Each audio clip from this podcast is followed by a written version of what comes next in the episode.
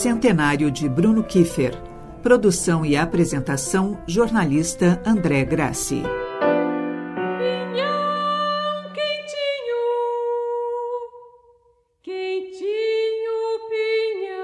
Ontem, 9 de abril, se completaram 100 anos do nascimento do compositor Bruno Kiefer.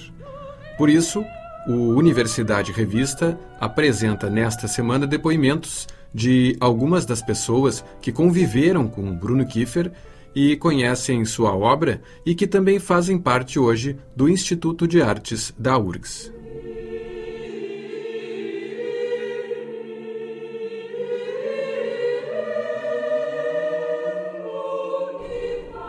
Bruno Kiefer nasceu na Alemanha e veio criança para o Brasil, vivendo a maior parte da vida em Porto Alegre. Deixou cerca de 150 obras musicais, abrangendo diversos instrumentos e formações e com um estilo único e reconhecível. Um historiador da música que admirava o barroco e cujas composições incorporavam elementos da música pós-tonal e a fragmentação e tensão do século XX. Além de músico, ele exerceu inúmeras atividades, principalmente a de professor de física, matemática e química em diversas escolas e de música em muitos conservatórios, cursos livres e universidades. Na URGS, ele foi docente do Departamento de Música do Instituto de Artes entre 1969 e a sua morte precoce aos 63 anos em 1987. A professora Luciana Kiefer, filha de Bruno, nos contou um pouco da trajetória do compositor e de como ele conseguiu se dedicar mais à música nas últimas décadas de vida. Quando veio da Alemanha, eles foram morar no interior de Santa Catarina, no meio do mato. Né? Então, eles saíram num centro urbano, onde o pai era jornalista, né? eles tinham uma vida bem urbana, e foram para o meio do mato plantar né, em Santa Catarina, assim. Então, isso foi um, um, choque, né? Teve uma ruptura. Ele não ficou muito tempo ali, ele ficou, acho que dois, três anos, daí veio para Porto Alegre para estudar. E logo que ele chegou aqui, ele já teve pôde estudar música uh, porque ele encontrou uma flauta na casa do, do, casal que acolheu ele e começou a estudar, só que era uma flauta péssima, né? Mas era o que ele tinha. Daí quando ele foi fazer aula com o professor, o professor disse, não, essa flauta aqui não tem condições, e, né, e ajudou ele a né, conseguir um instrumento melhor, mas ali ele começou a, a, a, retomar o contato com a música, porque na Alemanha ele já tinha esse contato. A mãe dele era professora de piano, né? Então ele já tinha estudado música quando criança, antes de vir. E aqui então, ao chegar em Porto Alegre, ele retomou o contato, mas por questões da vida prática, né, ele precisou uh, trabalhar em outras áreas até poder se firmar na música. E essas outras áreas incluem de tudo. Assim, no início ele passou por ajudante de fotógrafo. Uh, agora eu não vou saber dizer todas as funções que ele teve, mas coisas assim bem uh, bem básicas, que é para coisas que um jovem poderia fazer sem ainda ter uma formação completa. Depois, então, ele foi estudando, né, fazendo vários cursos superiores de matemática, de química e tal. Então, ele se tornou professor nessas áreas todas foi professor, acho que de meia Porto Alegre, porque né, todo mundo que eu encontro por aí foi aluno dele em algum momento na vida, seja na música ou seja em outra área, seja em alguma escola. Né, ele foi professor de vários colégios aqui em Porto Alegre, fora as universidades, né, a PUC, a URGS. Depois deu aula também na Federal em Santa Maria. Então, ele teve assim um trânsito muito grande em diversos meios até que ele conseguiu se fixar na música, né? Então que ele pôde se dedicar somente, digamos assim, à, à música. Mas ele já compunha em paralelo com tudo isso, uhum. né? Mas era um, digamos assim, quando sobrava o tempo, né? Porque estava o dia inteiro dando aula, então não tinha aquela dedicação exclusiva para poder compor e depois, quando ele começou a dar aula no departamento de música da URGS, ah, foi a partir dali que ele pôde se dedicar 100% à, à música, né? Então, como professor no departamento, uh, como compositor, no, daí ele tinha um, um horário específico do dia que era para compor, né? E também como musicólogo, ele começou a fazer pesquisa para poder ter material para trabalhar nas aulas, que naquela época, assim, tipo década final da década de 60 início de 90, 70, uh, não existia ainda, né, na, dentro do meio da música chamada erudita, o, uma bibliografia assim extensa sobre uh, música, né? A maioria do material estava ainda em, em, outros idiomas e sobre a música brasileira, então era menos ainda, né? E então ele sentia essa necessidade de pesquisar para ter material para dar para os alunos. E a partir daí ele começou a escrever vários livros e então ele se dividia entre essas atividades todas, né? E a função de compositor, uh, que eu acredito que fosse para ele talvez a mais querida, não, não sei, né? Isso também eu, eu, sei que ele gostava muito de fazer essas pesquisas e também de dar aula. Então não sei se seria talvez meio uh, arriscado fazer uma suposição assim, mas a composição era realmente muito importante para ele e ele ele compunha religiosamente todos os dias, assim, tinha uma uh, uma. Agora fugiu a palavra. Ele tinha uma organização assim do tempo muito nesse lado muito germânica né? então uhum. tipo ele acordava tinha a hora certa para acordar para sentar para compor né? algumas pessoas às vezes falam, pensam que compor é uma coisa muito assim de inspiração quando venha né de algum lugar alguma ideia e não ele sentava para trabalhar em cima das ideias que né, iam surgindo através do trabalho e teve uma época que ele fazia isso dentro do próprio Instituto de Artes, que tinha uma sala onde ele fazia, né, se, eh, se, dedicava à composição, mas na, pelo menos na, na, na, época que eu convivi com ele, quando criança, ele compunha em casa mesmo, né? tinha um gabinete e todo mundo sabia em casa que naquele momento ninguém podia entrar, ninguém podia atrapalhar, porque ele precisava de concentração total. Né? Então ele se fechava e e ficava lá, tinha o piano, tinha né, a, a mesa de trabalho ali, material, tinha toca-disco também, porque né, naquela época tinha muitos LPs para ouvir e tal, tinha máquina de escrever, então era assim, os instrumentos de trabalho dele, né? E era ali onde ele ficava umas X horas do dia, sem né, contato com o mundo exterior, para poder produzir toda essa obra que ele produziu, que é bastante extensa, pensando que era uma época que não tinha as facilidades de hoje como computador, como por hoje no computador é muito mais fácil. Então ele fazia manualmente ele mesmo as cópias das músicas e ele tinha uma preocupação de fazer algo bem legível para que as pessoas que fossem tocar conseguissem entender, né? Porque muitas vezes o compositor faz mais rapidamente, assim, né, um rascunho e daí fica bem difícil da gente conseguir entender o que está sendo eh, pedido.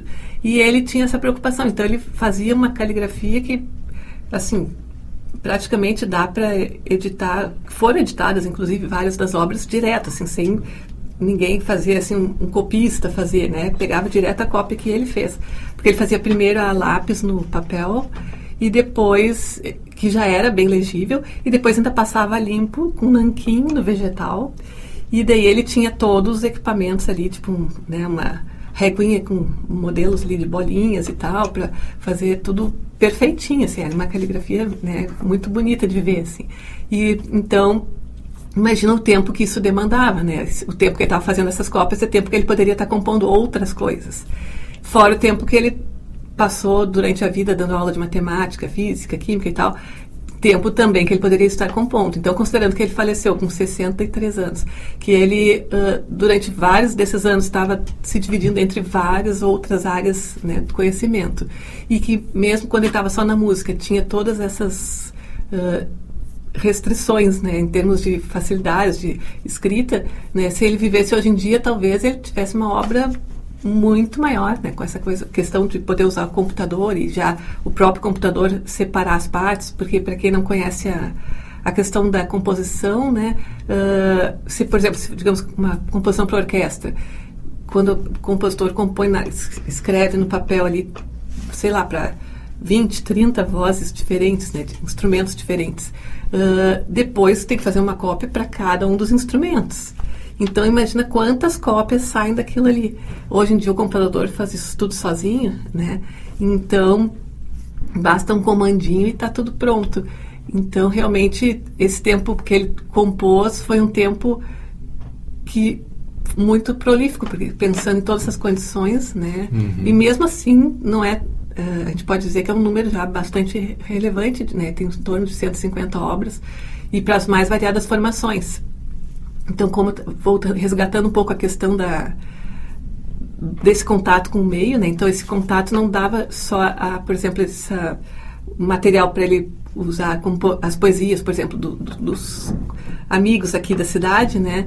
Mas também uh, a própria escolha dos instrumentos. Geralmente ele compunha para aqueles instrumentos que estavam disponíveis ali. Então tinha, ah, tinha um fagotista na cidade, então ele compunha para o fagote. Tinha o cor, ah, um, esse é importantíssimo a gente ressaltar. Tinha o coro da filosofia, né, na década ali de 50, 60, que foi importantíssimo. Talvez isso explique por que grande parte da obra dele é obra coral, né? Uma parte em si é pelo apreço que ele tem pela tinha pela voz, né? Uhum. Para ele era, acho que o instrumento que ele mais gostava mas outra porque ele tinha, uh, né, assim, compunha e já havia a obra sendo executada ali logo em seguida, então ele tinha essa troca, né, ele participava nos ensaios, trocando ideias, e obviamente que isso uh, vai alimentando também a composição dele, porque no momento que ele está né, assistindo o ensaio, vendo como é que as coisas funcionam na prática, ele pode também revisar aquilo que está sendo escrito, né, então Coral da Filosofia foi, assim, muito importante, né, na,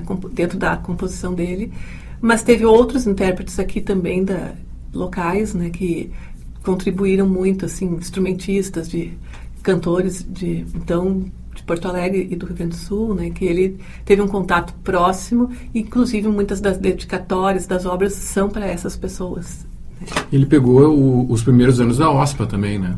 Também, também, porque eu me lembro que ele contava que ele tocava nas óperas, né? Quando vinham as óperas de fora e tal. E depois, logo em seguida, teve a, a criação da OSPA. Então ele tocou ali nos primeiros anos, né? Flauta transversa na OSPA. Então isso também dá uma visão diferente, né? Um compositor que também está uh, praticando a música ali dentro de uma orquestra sinfônica, né? Vai criando também uma outra vivência. Nós conversamos também com a professora Cristina Caparelli Gerling, que conheceu Bruno Kiefer num curso em Goiânia. Mais tarde, já atuando profissionalmente, ela viria a ser sua intérprete e depois colega no Instituto de Artes. Sim, eu conheci como professor, sim, no final da década de 60. Imagina só, eu fui num, num festival de música na cidade de Goiânia e ele estava lá dando aula. E eu tenho muita tristeza, porque eu escrevi todas as aulas dele num caderno, e por alguma razão eu perdi esse caderno. Mas eu escrevi minuciosamente, ele deu aulas. Eu nunca tinha visto uma pessoa tão erudita, tão preparada, dar, dar aulas de história da música de uma maneira tão profunda, tão fundamentada. Então eu fiquei extremamente impressionada. Eu não cheguei a falar com ele nessa época, era uma aluna, aluna fiquei. Mas de qualquer maneira, valeu esse primeiro contato.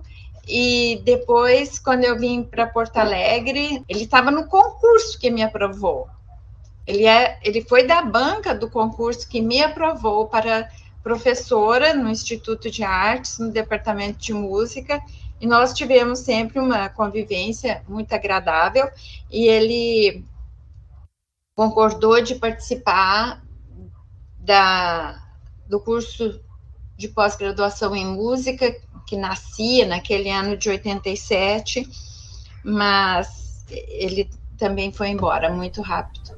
Outro docente do Instituto de Artes que conviveu com Bruno Kiefer foi o professor Celso Loureiro Chaves.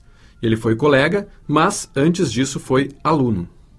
Na realidade, o Bruno foi meu professor, eu fui aluno do, do Bruno. E houve um determinado momento, eu era aluno de História da Música, houve um determinado momento, e não me lembro exatamente qual foi a coisa técnica que envolveu essa divisão de tarefas que ocorreu na história da música. Então, uh, eu já estava recém começando, ia começar minha carreira docente na URGS, e o Bruno me chamou para dar aula de História da Música. A gente já tinha tido uma experiência fora da, da URGS, e ele me chamou. E é um fato que eu conto frequentemente que ele me disse: "Tu vais ficar com a parte de música medieval e renascentista". Eu disse para ele: "Mas professor, eu não sei nada de música medieval e renascentista". Ele disse: "É uma boa maneira de aprender, tu dares aula de música medieval e renascentista". E foi aí que começou a minha carreira como professor de História da Música no, no Instituto de Artes. Então, de todas as maneiras, eu me considero o, o, o herdeiro das disciplinas de História da Música que eu experimentei através do Bruno, o Bruno como meu professor e eu como aluno. Então, eu me considero hoje dando continuidade a essa linha de pensamento que eu ouvi, conheci, conheci e absorvi das aulas do Bruno. Que, inclusive, essa área está com, com o senhor, realmente. Né? Sim, a área de História da Música, ela eventualmente, ela passou para mim. Eu estava fazendo o doutorado quando ele faleceu e quando eu voltei, todas as histórias da música, elas caíram na minha mão e com muito prazer eu continuo o legado dele. Um dos aspectos mais ressaltados por nossos entrevistados foi a relação da obra de Kiefer com a paisagem do sul do Brasil. Foi o que nos relatou o professor Celso Loureiro Chaves, que já se referiu à música de Bruno Kiefer usando a expressão estética do frio na música de concerto. Eu nunca ouvi o Bruno dizer que era estrangeiro. Nunca ouvi ele dizer que ele era alemão. Ele sempre se considerou rio-grandense e se considerou brasileiro.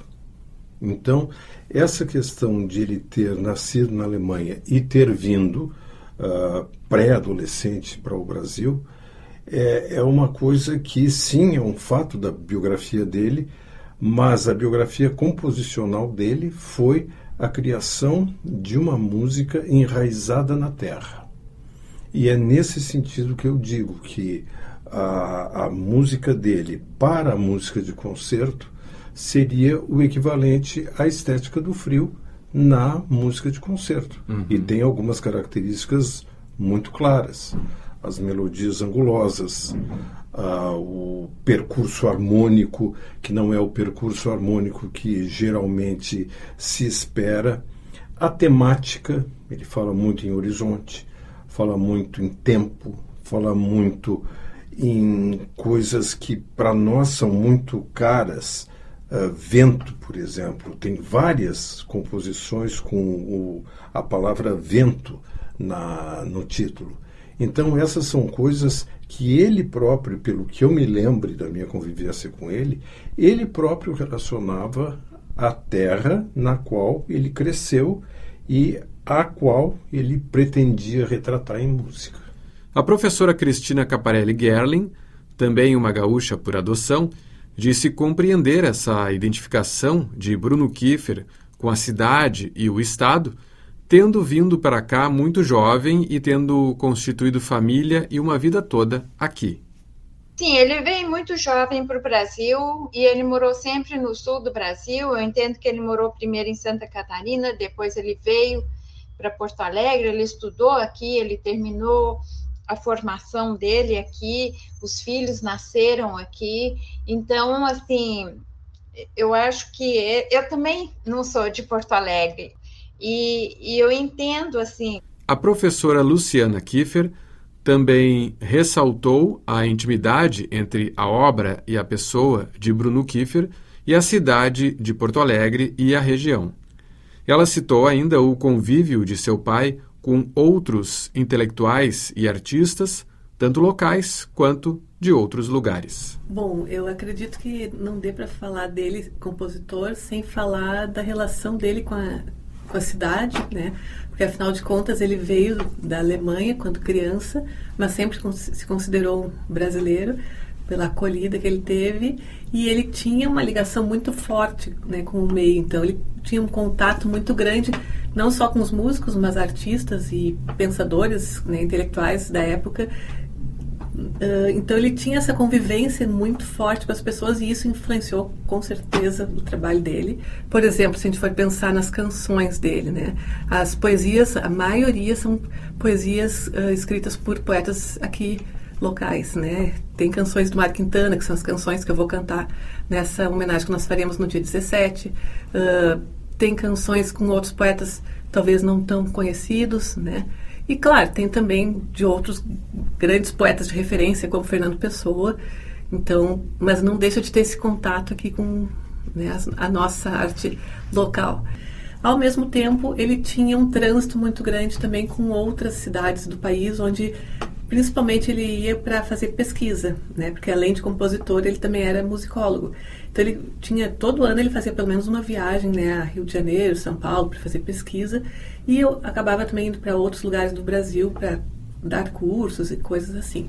Então esse essa troca que ele tinha, né, com esses outros locais também teve uma influência muito grande, mas acho que é essa questão aqui do Sul, né, a gente inclusive vê na, no, nos títulos das obras dele, né, uma relação forte uh, com, a, com a terra, né, com, né, ele gostava muito, por exemplo, de ficar na janela quando chovia, ficar na janela observando a chuva, né. Então ele tinha uma ligação assim não só lo, local, mas dessa coisa de natureza também, né, de dessa desse contato assim as relações profissionais e pessoais desenvolvidas por Bruno Kiefer em Porto Alegre e em outros lugares também ajudaram a deixar influências e recordações em diferentes contextos, dentro e fora do mundo musical. E isso também marcou a construção da própria carreira da professora Luciana, misturando as lembranças como filha, o contato desde cedo com o Instituto de Artes e uma sensação de assumir de alguma forma uma parte do que Bruno Kiefer deixou. Eu fui fazer a minha graduação em música em Curitiba, né? na época se chamava Escola de Música Belas Artes Paraná, hoje é Unespar.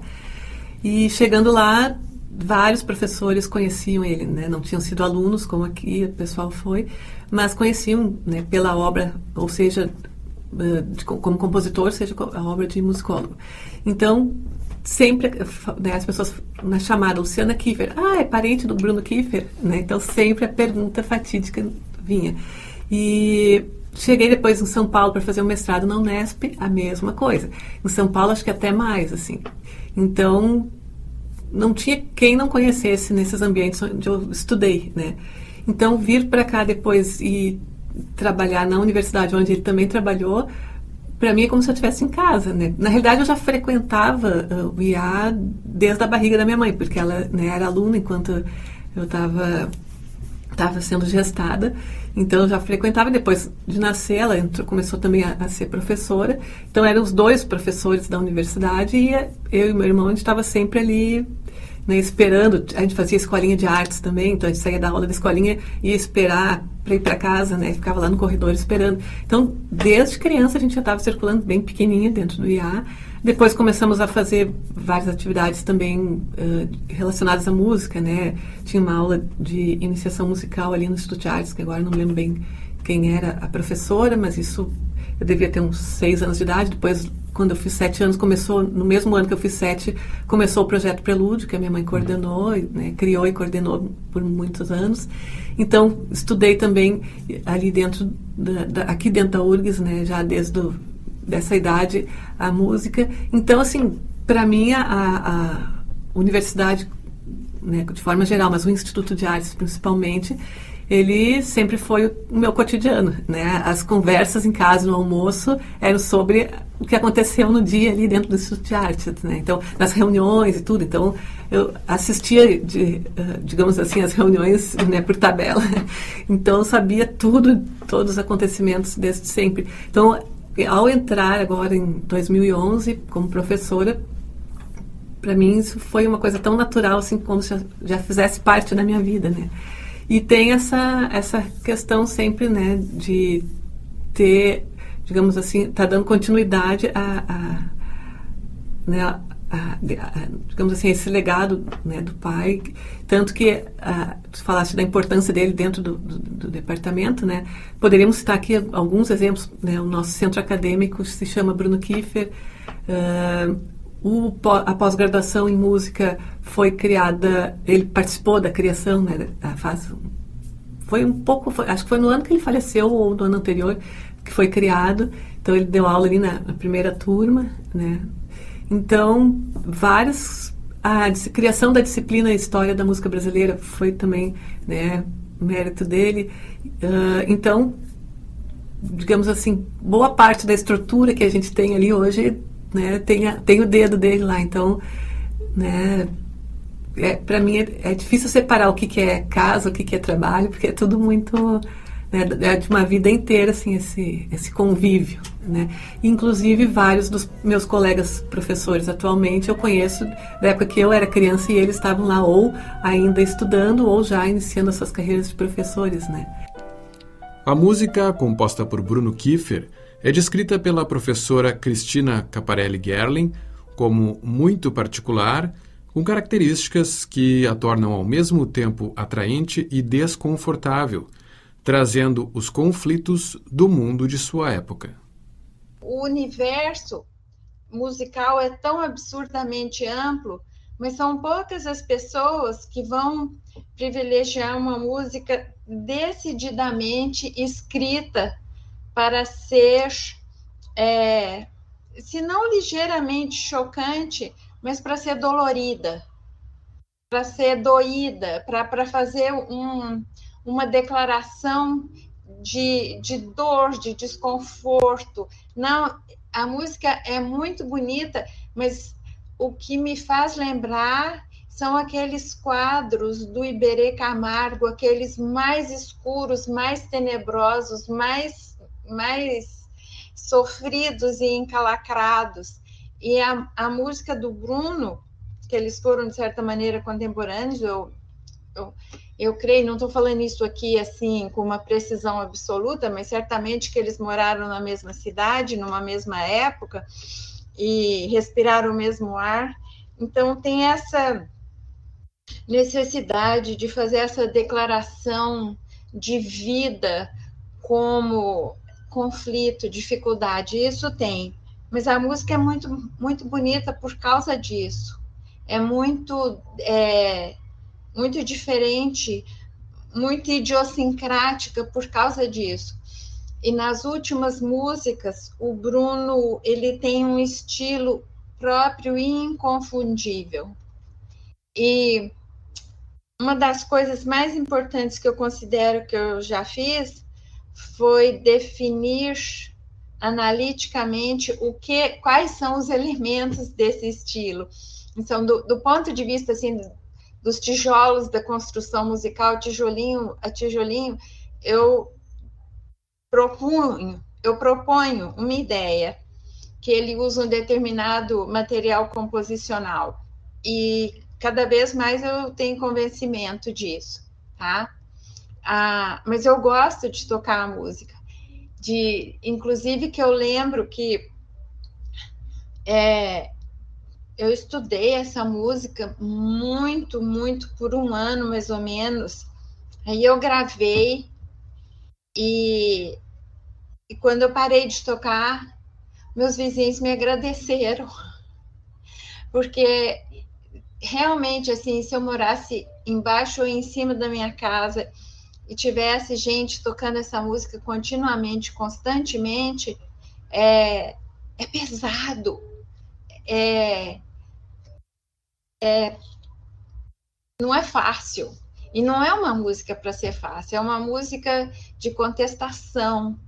E então ela pode ser apreciada numa sala de concerto ou em qualquer lugar, mas preferencialmente numa sala de concerto que você vai para, para isso. Não é uma música de fundo, não é uma música incidental. Então, é uma música muito construída, muito pensada. Então, é, eu acho muito bom que eu tive essa oportunidade. Além desses aspectos bastante particulares da música de Bruno Kiefer, o compositor se notabilizou por escrever para diversos instrumentos e formações. É o que nos explica o professor Celso Loureiro Chaves. O Bruno Kiefer compôs música para todos os meios que estavam à disposição dele. Quando eu digo à disposição dele, significa que, por exemplo, ópera não estava à disposição. Era uma coisa que naquele período eh, tinha um nicho muito especial. Então não é o caso. Mas música sinfônica, música de câmara, música para instrumentos solos, a música para piano, que é importantíssima, é um corpo importantíssimo na, na pianística brasileira, a obra do Bruno, pelas demandas técnicas e pelas demandas expressivas, as canções. Ele é um dos grandes compositores da canção rio-grandense de, de câmara, junto com Armando Albuquerque, que para mim são os dois grandes compositores da canção de câmara do Rio Grande do Sul. E eh, ele trabalhou com poetas da melhor qualidade com os quais ele ou convivia ou se correspondia. Então aí a gente tem o Carlos Drummond, a gente tem o Manuel Bandeira, tem Mário Quintana, tem Carlos Nejar. Acima de tudo, ele compôs um painel sinfônico maravilhoso, que é Os Campeadores, com poemas do Carlos Nejar. Fora os clássicos, Camões, Fernando Pessoa, mas só falando numa parceria Bruno Kiefer, Mário Quintana, Bruno Kiefer, Carlos Nejar, ah, aí tem um mundo para falar, para tocar, para ouvir. Uma dessas vertentes composicionais, como disse Celso Loureiro Chaves, é o conjunto de canções que hoje estão sendo interpretadas também pela filha de Bruno Kiefer, a professora Luciana Kiefer. Ela nos fala sobre como trabalhou com o material, juntando a experiência e o conhecimento profissional com a vivência pessoal. Então, uh, eu fiz a minha dissertação de mestrado né, sobre as canções para voz aguda e piano que ele compôs. Uh, e, e, logo em seguida também me propus a, a, gravar essas canções. Né? Acabou que a gravação não, não foi levada a, a término, mas eu cheguei a, a, passar por esse processo todo com o professor Celso, né? Então nós trabalhamos muito em cima juntos, assim, e foi muito interessante fazer esse trabalho todo, né? Porque são canções que eu já ouvia, né? Quando criança. Então, novamente, aquela coisa assim de já, já fazia parte de mim isso, né? É diferente de cantar uma música de outro compositor nova que eu nunca vi na vida e né, iniciar todo um trabalho em cima. Então, às vezes é um pouco difícil também de saber o que, que é uma intenção de intérprete minha ou o que é uh, uma referência que eu já tenho no ouvido desde criança. E as referências, pelo menos das canções que eu tenho, a maior parte delas, é da gravação da Lúcia Passos, né, no, no, inicialmente no LP Colóquio, depois virou CD. E então, depois que tu cria uma imagem, é difícil a gente se desvincular dessa imagem e criar algo totalmente novo, né? Então, com certeza isso contribuiu muito para a minha interpretação. E mas tem outras canções que eu nunca tinha ouvido, porque nem todas elas são uh, tão executadas. Essas com texto do Quintana, eu acho que são as que são mais tem uma digamos assim uma linguagem mais uh, eu diria que acessível, de certa forma, não é a palavra mais adequada, mas né, são aquelas com um apelo mais uh, de mais fácil identificação, assim. Né? As outras são têm uma elaboração um pouco diferente. Tem texto do Fernando Pessoa, por exemplo, então elas são mais difíceis de serem uh, executadas, né? exigem do intérprete uma uma pesquisa maior também. E essas não tinham, não tem gravação, né? Então essas eu fui criando daí a partir das referências que eu tenho da obra dele em geral, né, da obra instrumental, inclusive, né, que tem uma, uma diferença, acho que significativa também entre a linguagem que ele usa para a voz e para os instrumentos, né, e, e talvez essas canções que tem o texto do Fernando Pessoa estejam mais próximas um pouco dessa linguagem instrumental do que as outras, né, que tem uma linguagem, tanto a peça coral como a, essas canções com texto do Quintana, tem uma linguagem mais bastante uma melodia muito mais uh, assobiável, digamos assim. Professor Celso Loureiro Chaves. É ele que nos traz uma questão levantada por esses e por outros músicos e acadêmicos. O quanto a obra de Bruno Kiefer é muito considerada, mas ainda poderia ser mais interpretada. O que eu acho importante no Bruno é que ele era uh, multifacetado. Ele era compositor, era professor, era escritor, envolvido profundamente nas coisas sociais e culturais do meio. Mas uma coisa que eu acho que nós temos que destacar sempre é o Bruno compositor. É uma coisa que eu lamento muito que a música do Bruno não é tão tocada quanto deveria ser tocada. Aí dirão, sim, mas tem dificuldade de acessar as partituras. Não, com algum esforço se consegue as partituras. Os herdeiros estão aí disponíveis, as partituras estão sempre disponíveis e é uma questão de um pouco mais de esforço. Não quero dizer com isso que nós deveríamos tocar menos Beethoven, Chopin, Debussy, Ravel, Stravinsky, o que seja, mas nós temos o dever social de abrir um espaço para os nossos compositores.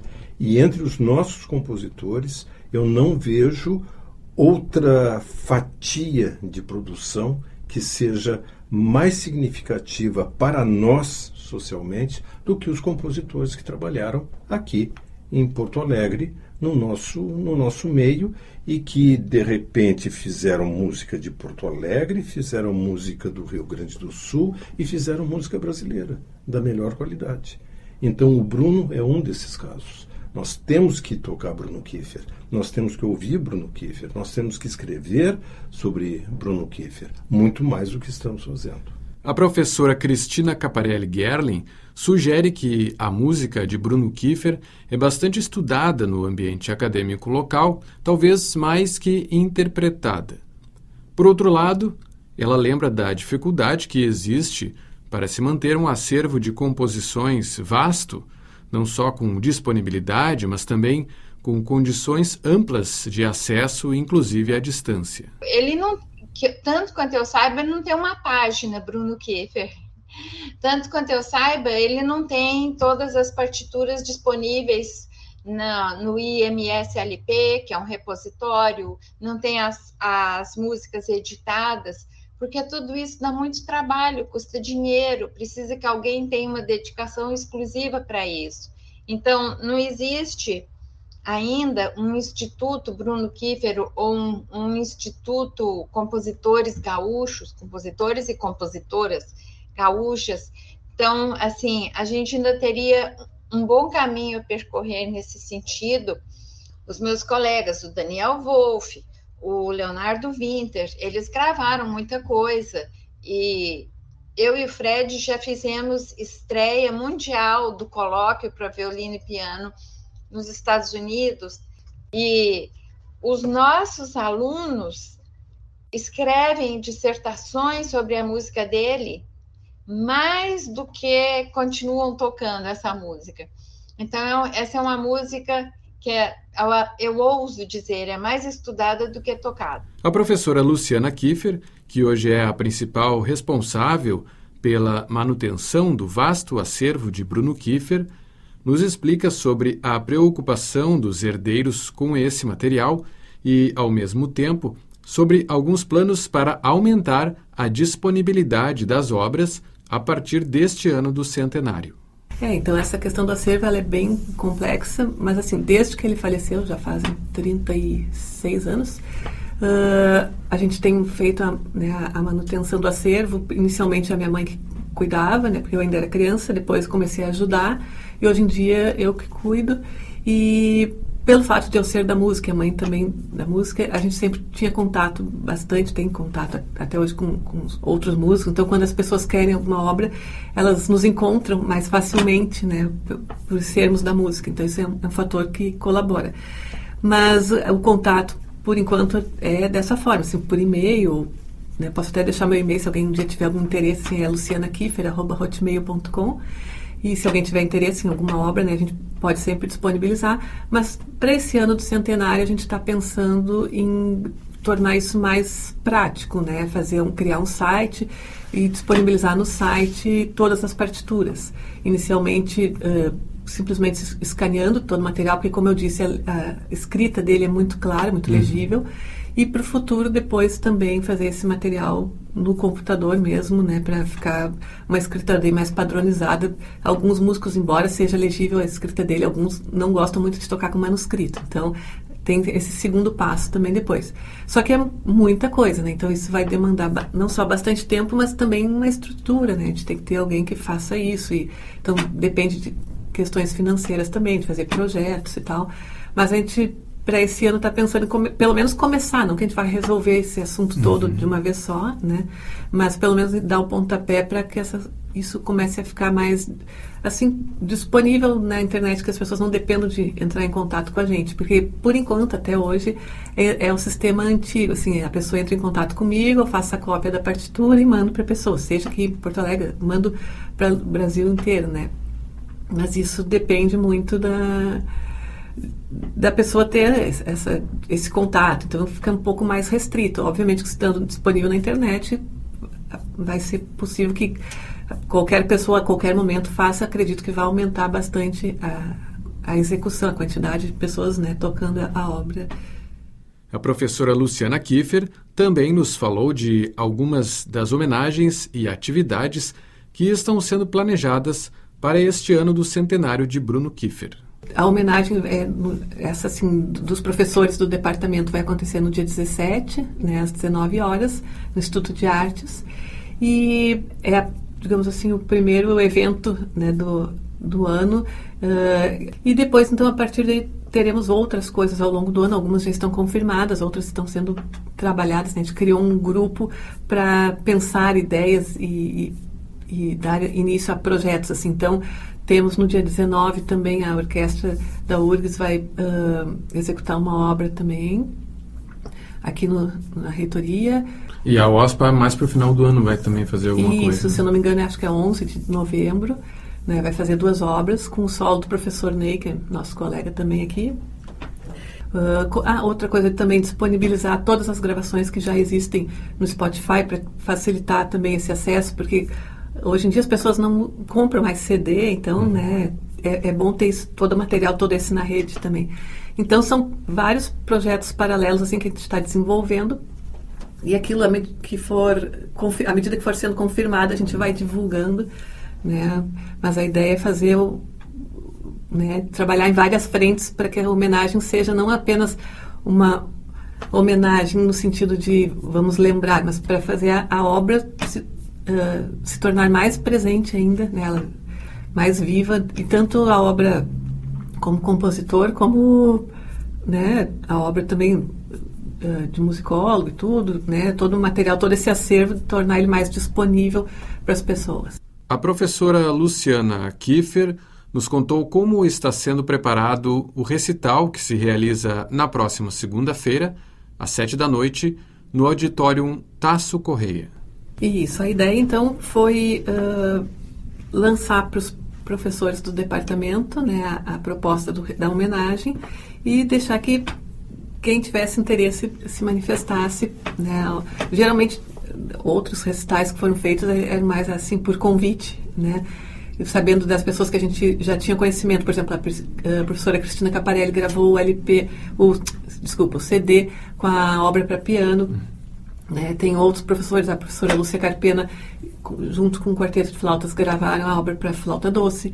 Então, assim, tinha professores que já vinham trabalhando em né, obras uh, em áreas específicas. E, então, quando acontecia de ter um recital, já sabia, ah, quem, vamos fazer, convidar, chamar né, o professor fulano para fazer tal obra, fulano querendo fazer a outra. Dessa vez a gente optou por deixar livre para quem se sentisse né, com vontade de participar da homenagem, uh, né, se inscrever. Então. então, nós temos esses professores que eu já citei, que não poderiam deixar de participar, né, que têm já uma, uma vivência longa com a obra do Bruno, que é, são a professora Lúcia Carpena, né, a professora, uh, professor Daniel Wolff, que também já né, tocou bastante, o professor Leonardo uh, também tem já executada há muito tempo e trabalhado com alunos dele também, uh, a professora Cristina, então vários professores, o professor Fred, né, também no violino, então todos esses professores já vêm ao longo do tempo uh, trabalhando, tocando essas obras, mas outros professores que não sei se são que vão apresentar pela primeira vez, mas pelo menos que eu tenho conhecimento assim, né, como por exemplo o Camilo, né, o Adame, o Felipe Adame, então esses professores que também se interessaram em participar e, e estudar a obra, né, então acho que foi interessante nesse sentido de até divulgar dentro do próprio departamento, porque às uhum. vezes a pessoa conhece uh, o nome, né, conhece a obra em geral, mas não tem um conhecimento mais próximo, assim, né, de como intérprete mesmo. Então, um dos objetivos ao fazer essa abertura, assim, de, de deixar que as pessoas se inscrevessem, foi que também com isso a gente, para que isso fosse feito, a gente uh, divulgou o catálogo todo, né?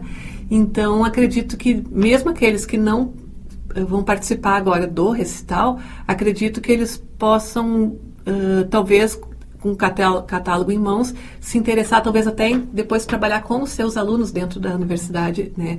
Então é, é um objetivo um pouco mais amplo do que o momento só, a homenagem não seria só o recital, uhum. mas seria essa divulgação da obra para depois, né, dar, digamos assim, dar um novo gás, né? Sempre foi executado, mas as pessoas vão se renovando, né? novas geração, gerações vêm vindo. Então, para que essas novas pessoas que estão entrando agora na música também tenham conhecimento, então os professores são um caminho para isso né, também. O professor Celso Loureiro Chaves, que também participa da organização do recital, destacou a escolha por repertório de câmara, adequado ao espaço do concerto, mas conseguindo abranger grande parte dos variados aspectos da obra de Bruno Kiefer. Nós temos uh, as músicas uh, dessa fatia que é música de câmara, ou seja, um instrumento com outro, violão com outro instrumento, flauta com outro instrumento, o violão solo, o violino solo que são partes importantíssimas da obra do Bruno, quando ele reduz toda a orquestração, por exemplo, e fica só com um ou dois instrumentos. Vamos ter a música para piano, que não pode faltar, é uma parte importante da biografia musical dele, e vamos ter as canções. Então, vamos ter música de câmara, música para instrumento solista, canções e música para piano.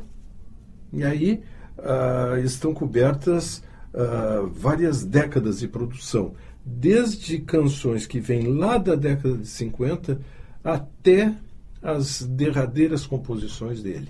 Então é um painel, não apenas um painel instrumental e vocal da produção do Bruno, mas é um painel cronogra uh, cronográfico, eu diria, da, da, da obra do Bruno. É um recorte bem expressivo. A apresentação de segunda-feira terá obras que estão entre as mais interpretadas e também algumas escolhas não tão executadas, como nos disse a professora Cristina Caparelli Gerling. Eu fiz um ponto agora nesse próximo recital de tocar uma outra música que não Terra Selvagem. Tá? Que é, Terra Selvagem é sempre é a mais tocada e a mais gravada para piano.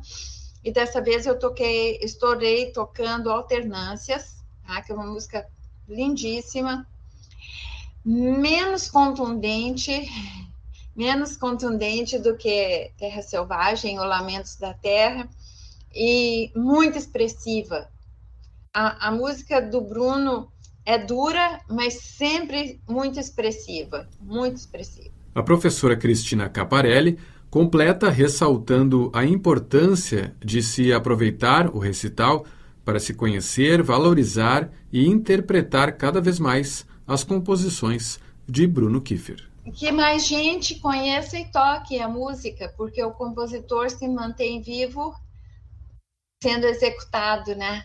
Então, mais pessoas, mais jovens alunos ou pessoas de qualquer idade que conheçam essa música, entendam que época política que a gente vivia quando essas músicas foram escritas, é, o que, que se passava na cidade, no estado, no país, e como a sensibilidade do compositor responde a, a todo, todo esse entorno histórico, político, social. Eu acho que isso é extremamente importante. E pela, pela música em si, que é extremamente é, sincera e pungente e tocante. E bem construída, sem dúvida.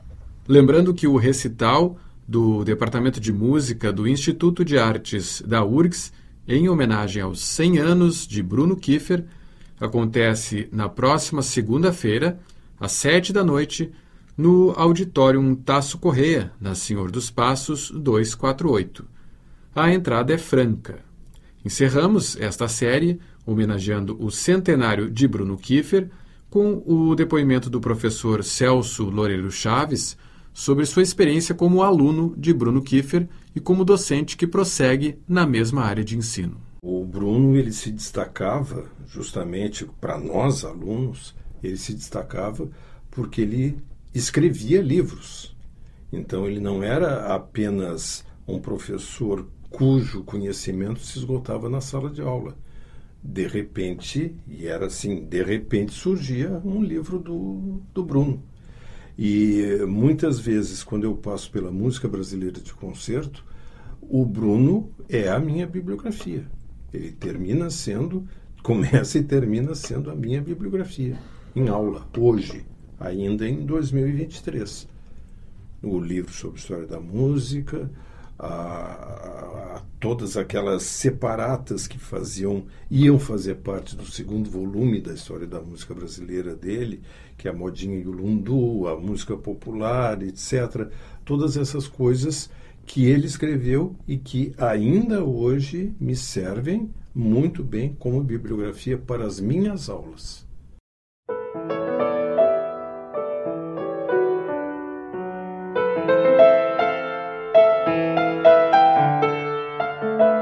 Centenário de Bruno Kiefer. Produção e apresentação, jornalista André Grassi.